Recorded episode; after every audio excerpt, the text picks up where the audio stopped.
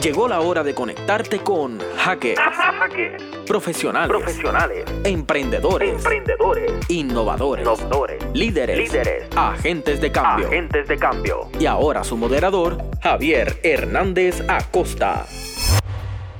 Saludos, bienvenidos nuevamente a otra edición de Hackers eh, desde la Universidad del Sagrado Corazón, eh, específicamente desde el- de la estación de radio activa eh, y de Sagrado.tv. Eh, mi nombre es Javier Hernández, soy director del Departamento de Administración de Empresas de la Universidad del Sagrado Corazón.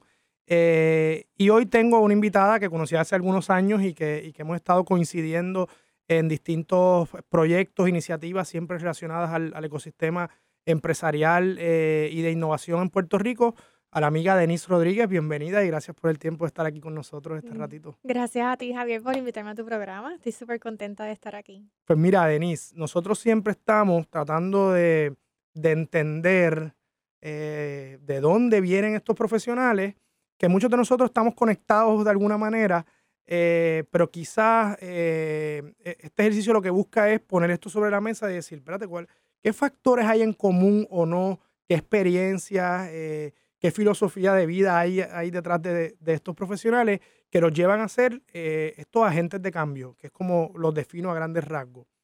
Y siempre me gusta comenzar tratando de entender un poco cuál es ese trasfondo eh, y cuáles son esas experiencias, a veces familiares, a veces de- del entorno donde uno creció y finalmente también desde la experiencia universitaria y cómo tienen que ver o no con lo que uno hace hoy en día. Así que si nos puedes hablar un poquito de eso.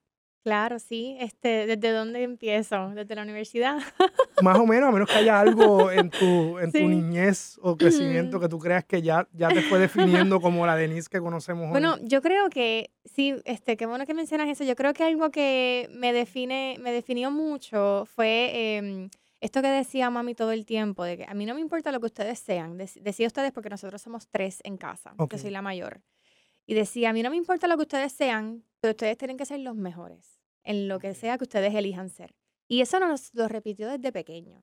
Y yo creo que eso caló en que pues teníamos la libertad de perseguir aquello que nos interesara siempre y cuando nos fajáramos, ¿verdad? claro. Este, sí que yo creo que eso, cuando, como que ahora que lo mencionas, yo creo que eso caló, caló hondo y, me, y, y sí influyó en mi formación.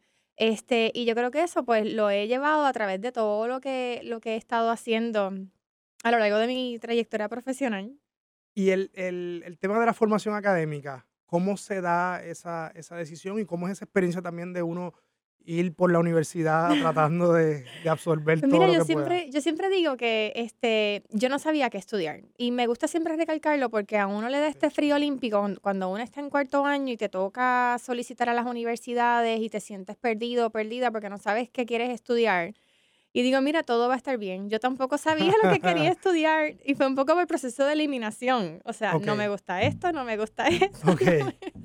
Y eso es bueno escucharlo porque a veces es un proceso Sí. medio caótico, ¿verdad? Sí, yo me sentía como que yo, Dios mío, yo estoy perdida en este mundo, ¿qué yo voy a hacer? Tengo que figure this out y, y, de- y pues to- todo va cayendo en su sitio. O sea que, este, obviamente, am, lo que yo hacía era que trataba de, de estar, eh, en, ¿verdad? A esa edad, como una esponja, absorbiendo todo. Tampoco es que te vas a tirar para atrás y, ¿verdad? Este, Claro. y dejarlo como que, ah, que sea, ¿verdad? Que no, no hacer nada de tu parte para, para llegar a donde quieres llegar, pero sí un poco también estar relax de que, de que poco a poco uno va, uno va este, identificando lo que uno quiere hacer. Así es que caí en administración de empresas, en finanzas y mercadeo. Entré realmente por mercadeo, Ok. que en, me acuerdo en la solicitud decía mercadotecnia. Y yo, ¿qué será es eso? eso? Pero como que es, yo creo que es por ahí me voy y voy viendo y voy cambiando. Entré a la Universidad de Puerto Rico, recinto de Río Piedras, eh, siguiendo los pasos de papi Ok. y súper contenta. em, viniendo de una escuela eh, donde nos graduamos 28 estudiantes de, la gra- del- de grado 12, Ok. entrar a la Yupi, que es gigante, pues fue eh, para qué mí una pueblo eres? experiencia. Yo, soy de, yo me crié en San Juan, mi familia es de. Barranquitas y Naranjito.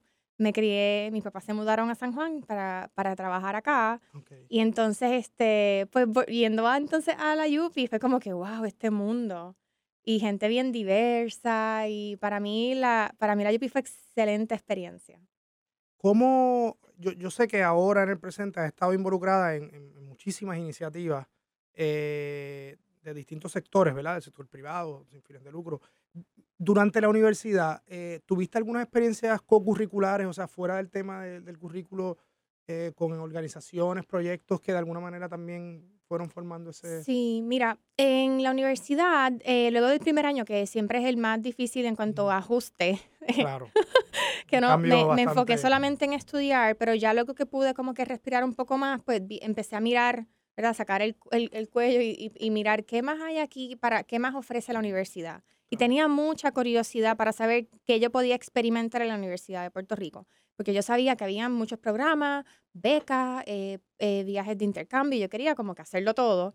Este, así que comencé a preguntar, que esto yo se lo digo a los estudiantes, como que vayan desde el principio. Y yo, hoy día yo digo, no esperen ni el segundo año. Antes teníamos el lujo de esperar al segundo y tercer año.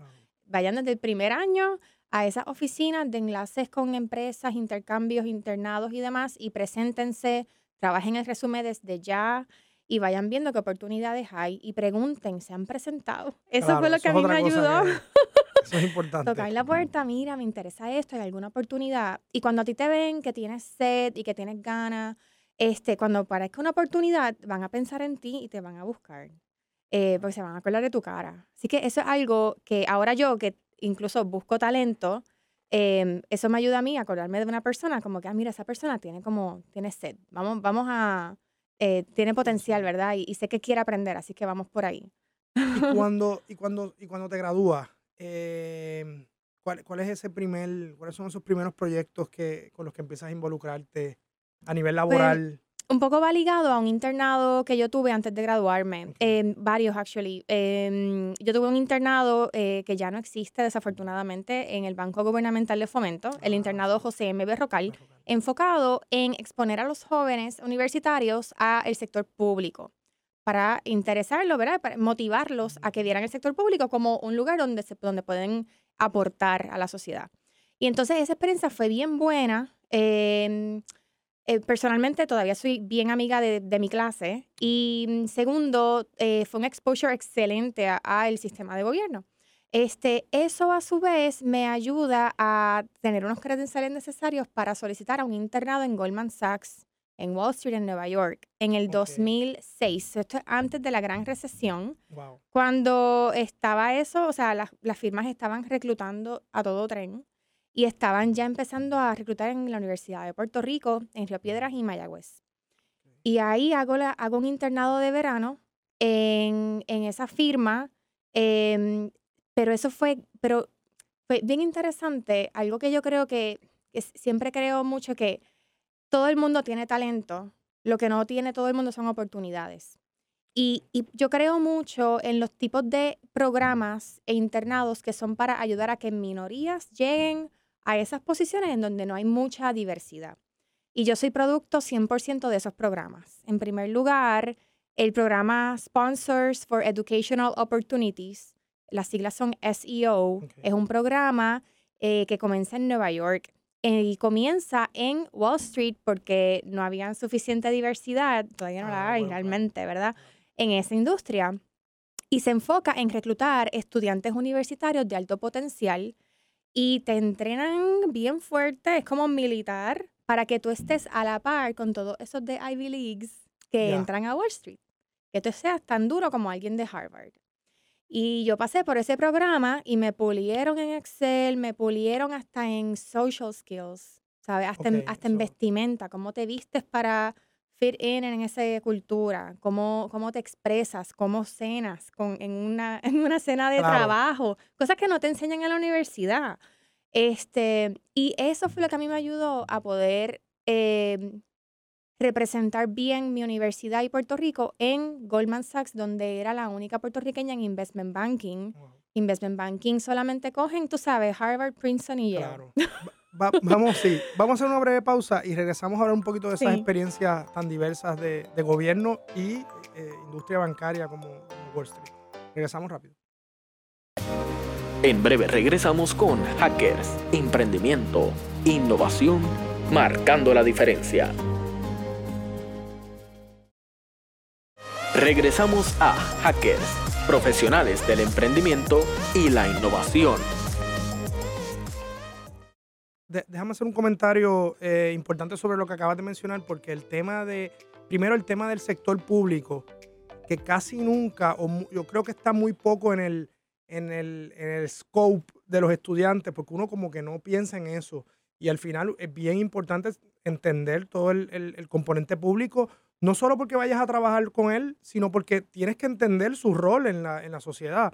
Y también el tener acceso a una experiencia como, como, como trabajar en Wall Street y entender ¿verdad? el sistema financiero que para bien o para mal, ¿verdad? un poquito de las dos, eh, tiene, tiene, que ver tanto en el desarrollo social y económico de, de los países y esa hambre, ese, ese hambre de, de, buscar también esas oportunidades que complementen el tema académico, me parece que es algo bien, bien importante. Y, y, quería que nos hablaras un poco de, de, lo que ocurre después de esto en temas profesional. Eh, nos conocimos por Foundation for Puerto Rico eh, y tu rol en una entidad que, pues, que tenía una visión eh, y tiene todavía una visión que, que trasciende lo, lo, inmediato, ¿verdad? es una entidad con, con visión de largo plazo Sé que has estado involucrada también con Global Shapers como una entidad. Me gustaría que nos hablara un poco de esa experiencia que ya voy tejiendo también de, de, por dónde viene ese trasfondo tuyo. Súper, pues sí, encantadísima. Eh, por, al graduarme de la UPI, en este internado que había hecho, me ofrecen una oferta de empleo. Em, algo que ya es bien raro que ocurra es que te ofrezcan un empleo antes de graduarte. O sea que los, yo me sorprendo de lo, cómo los, los tiempos han cambiado desde el 2007 cuando me gradué de la UPI. Este, yo me gradué con oferta de empleo y, y, muchos de mis compañeros también, así era como la dinámica y ahora es tan distinto que es fuerte, ¿verdad? como los estudiantes pues se enfrentan a otra realidad.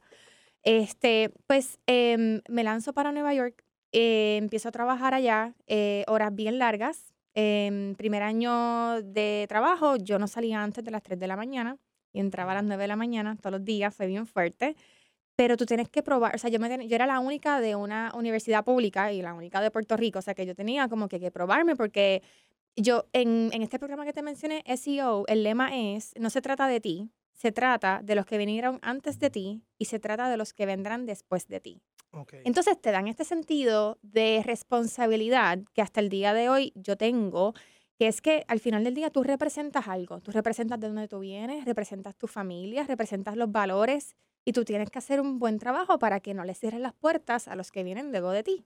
Wow, eso es una filosofía bien, bien importante porque trasciende al, al, individuo, ¿no? Sí, sí. Entonces, al tener esa, eso sobre, ¿verdad? Sobre your shoulders, como uno dice, pues eso me ayudó como a decir, no me voy a quitar, no me voy a quitar. Yo me acuerdo que yo escuchaba la canción del Wannabe, este, ah, wow, sí, mi, mi, mi, programa era de dos años y al final del primer año fue como que, wow, yo podría aguantar esto un año más, y yo aguantaba, yo escuchaba esa canción en mi commute y como que voy a pintar de, camino, no pienso regresar y vamos para Exacto. Ah, y me ayudó a aguantar el segundo año, que un poco bajó un poco la intensidad. Pero ya yo me daba cuenta que la vida en Wall Street no era para mí porque mm, me acuerdo el, el, día 2008, gana el presidente Obama y el, segundo, y el siguiente día votaron a toda una clase de asociados, que eran los que nos daban mentoría a nosotros que fue bien fuerte porque entonces nos cayó todo ese trabajo a nosotros los analistas em, y, y, a la misma vez no estaban reclutando gente nueva. O sea que era aún más trabajo. Eh, me di cuenta que, mm, por ejemplo, mi jefa trabajaba todos los días de madre que yo estuve allí, el, Mother's Day, ella estaba trabajando. Entonces me di cuenta que como que sí, ok, voy, estoy aprendiendo un montón, pero no me veo mi carrera trascendiendo mucho aquí. Este, o por lo menos no de manera saludable. ¿verdad? Así es que, eh, y en ese momento, 2009, voy viendo que en Puerto Rico, pues estaba empezando la, la recesión. Claro. y todavía estamos en esta, ¿verdad? Pero en ese momento era algo eh, que estaba comenzando. Y digo, contra, pues déjame ver cómo con estos skills que ya yo he podido desarrollar acá, qué yo puedo hacer para aportar en Puerto Rico. Este, regreso a casa, estoy con mi familia, eh, que eso pues siempre llama, ¿verdad? Este, y entonces decido regresar a Puerto Rico y, mm, y, me dan la oportunidad de trabajar nuevamente en el Banco Gubernamental de Fomento. Y ahí empiezo a trabajar en el sector público nuevamente, este, con las medidas de austeridad, ¿recuerdas? En 2009. Este, mm, que me dio la oportunidad de entender bien, ¿verdad? Como que cómo esas medidas de, de austeridad, qué impacto tienen, Em, un poco cuál, era, cuál era la premisa y qué realmente fue lo que ocurrió en la economía. Em, y, pro- y me di cuenta que yo quería estar más en desarrollo económico que en temas fiscales de austeridad. Ok. Por lo menos claro. yo quería aportar en ese otro En la parte renglón. proactiva versus la parte reactiva. Dije, ¿cómo yo puedo brincar el charco? Claro. Y lado un empezó a poquito más- mirar, empiezan a mencionar mucho lo que es innovación social y todo esto, y me di cuenta que yo quería hacer algo donde yo pudiera tejer mis destrezas en finanzas y en números, pero con propósito, con algún tipo de impacto social que tuviese un efecto cascada, donde no fuese solamente hacer a los más ricos ricos, sino que hubiese algo donde beneficiara a la comunidad. No sabía qué, pero yo sabía que yo tenía como eso en la vena. el- Y por ahí empecé a buscar que por eso vuelvo un poco a lo que yo le digo a muchos estudiantes, you will figure it out. O sea, tú te tienes que exponer a cuánta experiencia, es como yes man, tienes que decirle que sí a todo. Cuando Claro. eres joven, que de hecho es cuando más tiempo tienes en el mundo, Sí, tienes tiempo de hacer todo. Este, se, métanse en todos los programas, eh, cojan clases extras. Yo cogí italiano, yo cogí literatura feminista, o sea, ok. ¿Verdad? Si tienen la oportunidad Esa amplitud de, esa amplitud, sí, y si puedes, ¿verdad? clave, Este, eh, afford it, ¿verdad? En la, en la UPI, gracias a Dios, pues eso era claro. eh, bien eh, accesible, eso yo pude coger esas clases que me redondearon bien. Y esas experiencias son las que te van a ayudar, ayudar a determinar qué te gusta y qué no. Y por ahí tú vas viendo y vas tejiendo tu camino.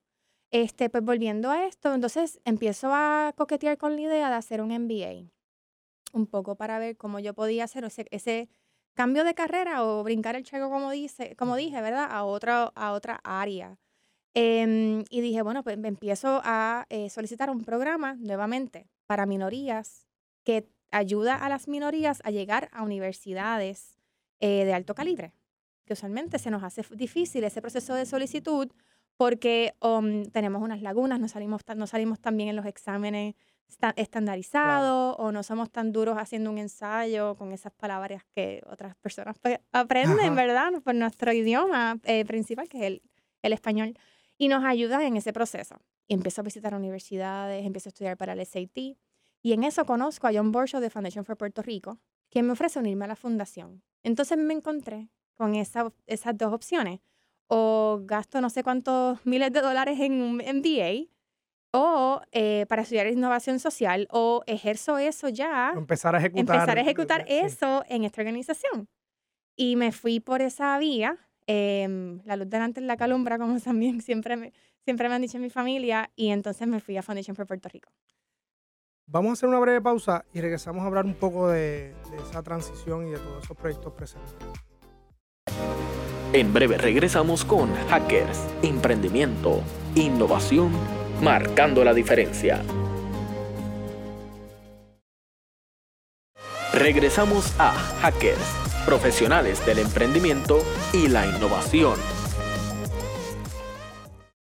Déjame hacer un comentario sobre esa decisión que tú tomaste, porque yo estuve en una situación similar al momento de, de decidir dónde hacer mi doctorado. Uno siempre piensa en irse, porque, porque eh, es la práctica, ¿verdad? De, de uno salir afuera, absorber y después regresar. Eh, pero en aquel momento yo eh, se estaba cocinando todo un tema de economía creativa y cultural, que es mi área.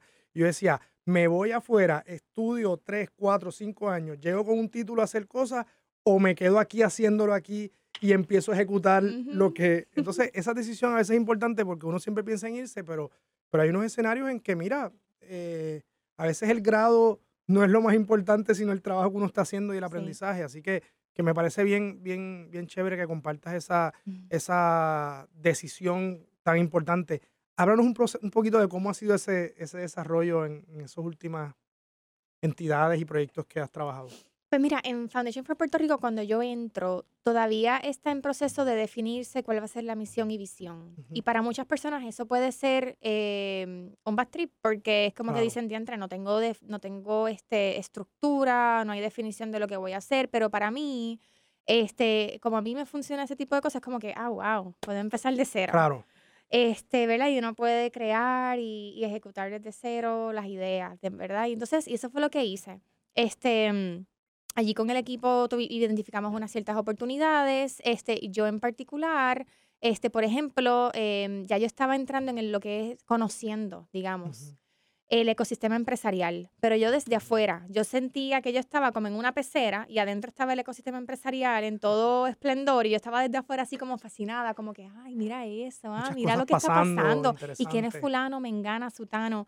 Eh, y eso fue porque cuando estaba en el Banco Gubernamental de Fomento, con el cambio de gobierno, me piden que me quede eh, como empleada de confianza, que eso en Puerto Rico no suele suceder pero es porque, porque la gente sabe que yo no, no me mido por colores, sino que pues, querían a alguien que mantuviera lo del asunto de los números, el asunto fiscal y que hubiese un mejor, una, mejor, una mejor transición.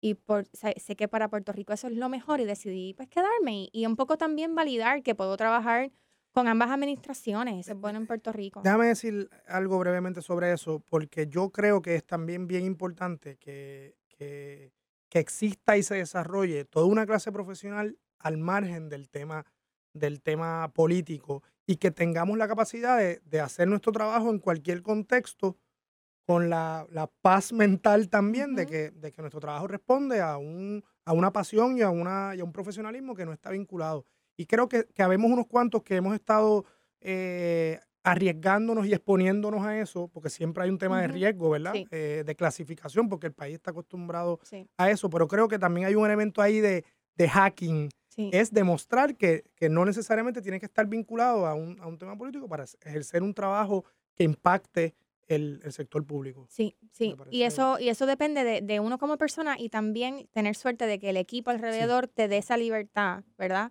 Eh, y, y, esa confianza. Eh, entonces ahí, volviendo al tema de ser presentado, pues yo vi que la, el, el, Banco Gubernamental de Fomento tiene una silla en la Junta de Directores del Grupo Guayacán, una de las organizaciones más importantes que tiene, tiene 20 años en el ecosistema empresarial en Puerto Rico. Yo dije, mm, yo quiero estar ahí. Y como como estaba en proceso de transición todo el gobierno, ¿verdad? Lo menos que, que, que, había tiempo de pensar es quién va a llenar esa silla. Pues cuando yo alcé la mano, fue como que, ok, pues dale. Entonces eso me dio a mí, como dije, ¿verdad? Esta visión de poder conocer qué era lo que estaba pasando en el ecosistema empresarial. Entonces, volviendo a Foundation for Puerto Rico, eh, eh, ahí, tengo la oportunidad de conocer a eh, una argentina que estaba en Puerto Rico haciendo el fellowship de Code for America. Okay. Y ellos estaban un año aquí identificando qué hace falta en Puerto Rico y que ellos iban a, programarlo. Eso fue con la oficina del CIO cuando estaba allá Carlos González. Entonces, ella me dice, oye, en Puerto Rico no hay Kiva, que Kiva es una mm. organización a nivel mundial que provee financiamiento, micropréstamos a empresarios que usualmente no tienen acceso a capital tradicional.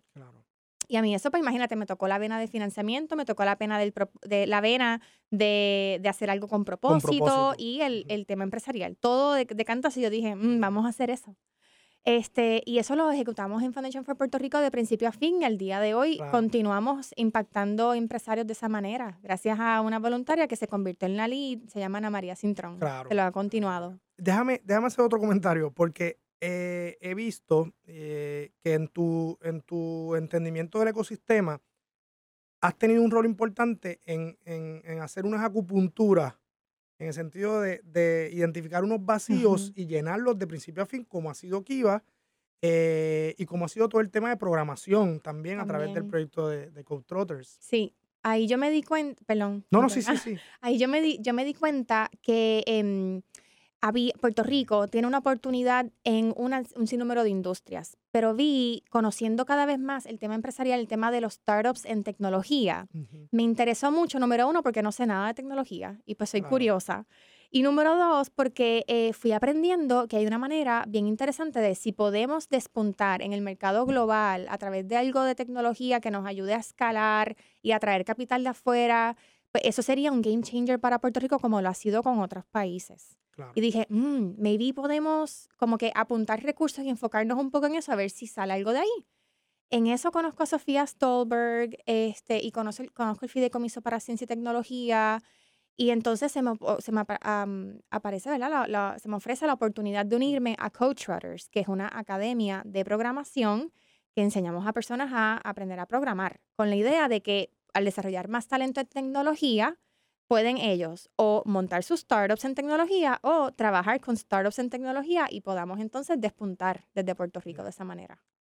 Eh, digo, y sé que en cada una de estas experiencias hay un montón de, de, de aprendizajes, ¿verdad? Que por cuestión de tiempo no podemos pero me gustaría que no nos fuéramos sin hacer esa transición a lo que estás haciendo ahora, que es otra acupuntura más dentro del ecosistema em, empresarial. Le hablamos un poquito de pues Colmena mira, 66. Sofía, y un poco porque estoy hilvanando, ¿verdad? Porque es como, como todo está como hilvanado de una manera u otra. Sofía Stolberg identifica un programa que ha funcionado en varias comunidades en los Estados Unidos de desarrollo de ecosistemas empresariales, que no es nada más que todos esos elementos que hacen falta para que un empresario pueda desarrollarse y crecer su negocio, ¿verdad? este, porque it, takes a village. Hacen falta muchos elementos. Y entonces eso en Puerto Rico está en desarrollo y se identificó este programa que se llama SourceLink, que comienza con Kaufman Foundation y Small Business Administration en Estados Unidos y funciona en 28 comunidades. Entonces Lucy Crespo del Fideicomiso para Ciencia y Tecnología junto a Sofía se unen para lanzarlo en Puerto Rico y eso se llama hoy día Colmena 66. Básicamente es, eh, es, atiende esa necesidad que todos sabemos que cuando queremos o empezar un negocio o tenemos un negocio y queremos hacerlo crecer, no sabemos para dónde ir, para los programas, incentivos, sabemos que hay cosas pasando, pero estamos en un rush diario con nuestros negocios que no tenemos tiempo de investigar eso. Nosotros en Colmena les masticamos eso a los empresarios para que puedan arrancar y los, conectamos con esos recursos que necesitan para expandir sus negocios o empezarlo. Y ha sido un proyecto clave porque ha creado el, el mismo concepto de ecosistema requiere interdependencia y a veces estamos todos haciendo muchas cositas, pero cada cual pues en su, su pequeño mundo y Colmena creo que de alguna manera ha venido a, a, todos esos recursos que están ahí y hacérselos disponibles a la... Sí, somos esa entidad neutral, eh, sin ningún tipo de interés particular más allá de, unir. Y eso ha ayudado a, que podamos unir a, los diferentes actores del ecosistema empresarial en iniciativas como lo que ocurrió después del huracán María, donde un poco cambiamos por completo, como todas las organizaciones, que fue como un pivot de en vez de tener de ayudar a los empresarios a crecer, en verdad era eh, como los ayudamos a que no tengan que cerrar sus negocios, ¿verdad?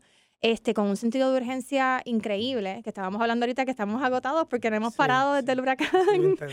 Y bueno, eh, nosotros tuvimos la oportunidad de que al ser Colmena 66 una entidad neutral, pudimos entonces unir al ecosistema bajo la campaña Levanta tu negocio Puerto Rico. Y nos tiramos a la calle a hacer encuestas para conocer las necesidades y, y los daños que habrían, habían sufrido nuestros empresarios a raíz del paso del huracán. Y luego entonces referir a esos empresarios basados en esas necesidades, referirlos con las organizaciones que los pueden ayudar. Y estamos en eso ahora mismo también. Bueno, como no tenemos mucho tiempo, yo quisiera que no nos fuéramos sin que tú, en este, en este contexto al que hemos aterrizado, que es este presente, un breve consejo a toda esa gente que está allá afuera, sobre todo también estudiantes, eh, profesionales que están ahí en, en, este momento que estamos viviendo todos. Un consejito, ¿cuál sería? Mira, yo creo que un poco también en el contexto, como tú bien dices, ahora mismo, eh, em, hemos pasado por los momentos más difíciles en nuestra historia, sin duda. Y yo que estoy allá afuera, estoy experimentando eh, de, las personas eh, una, un sentido de, de, oportunidad también en medio de todo. Y yo quiero que nos concentremos en esas oportunidades como pueblo. Yo pienso que sea aquí, sea allá, que, la, que el talento circule, si se tienen que ir, circulen el talento, eso está bien. Lo importante es que nos concentremos en esas oportunidades, este, porque desde donde quiera que nosotros estemos, nosotros podemos aportar a Puerto Rico. Nuestra diáspora está ayudando increíblemente, este, más siempre, y ahora se ha visto mucho más. Así es que eh, concentrémonos en esas oportunidades, identifiquemos siempre cómo podemos apoyar a Puerto Rico desde donde quiera que estemos ya sea sector público, privado, sin fin de lucro, siempre hay una manera de, aportar. Estupendo, Denis. Un millón de gracias. Gracias a ti, un placer. Gracias. Gracias por habernos acompañado en Hackers. La próxima semana los esperamos en un espacio en donde seguiremos en contacto con los profesionales que dejan su huella a través del emprendimiento y la innovación.